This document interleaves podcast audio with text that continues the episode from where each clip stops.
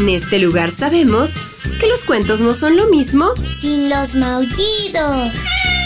Que la imaginación es nuestro mejor ingrediente para viajar a mundos mágicos. Y que cada historia es una nueva oportunidad de divertirnos. Están en el lugar correcto. Bienvenidos a los cuentos de Sakuchan.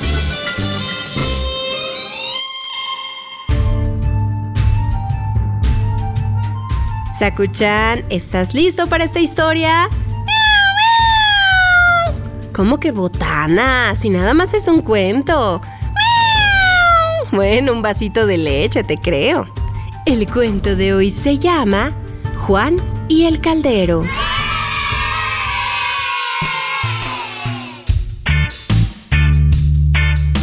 En la bella isla de Puerto Rico vivía Juan con su mamá, Juan era un niño de buen corazón, pero siempre andaba en problemas por no seguir instrucciones.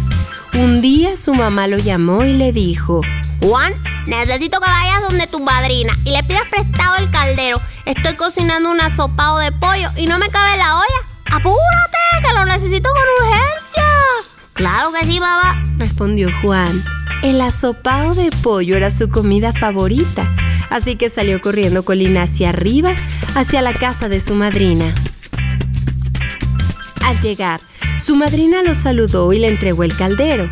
Juan, ten mucho cuidado con mi caldero. Recuerda que es de cerámica y puede romperse.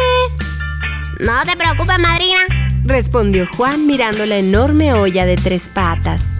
Entonces, emprendió su camino colina abajo hasta que el sudor empezó a recorrerle por la cara y sus brazos comenzaron a sentirse muy, pero muy cansados ante el peso del caldero. Su casa no quedaba muy lejos, Juan puso el caldero en la tierra y se detuvo para pensar. Los perros tienen cuatro patas y caminan, los gatos tienen cuatro patas y caminan, las gallinas tienen dos patas y caminan. ¿Cómo es posible que este caldero de tres patas no camine? Juan miró el caldero y con toda seriedad le dio la orden. ¡Camina, caldero de tres patas! ¡Mi madre te espera para hacer asopado de pollo! Pero el caldero no se movió ni un poquito. Muy enojado, Juan le dio una patada y lo mandó rodando por la colina. Con tan mala fortuna que el caldero se estrelló contra una roca y se quebró en mil pedacitos. Nadie supo si Juan cenó asopado de pollo. Lo que sí se sabe es que después de ese día la madrina dejó de confiar en Juan y su mamá nunca volvió a pedirle favores. Colorín colorado, este cuento ha terminado. El que se quedó sentado, se quedó pegado. Ah, claro, y también aprendimos que los calderos no caminan. Sí, pobre Juan. Seguro pesaba mucho. Can, can,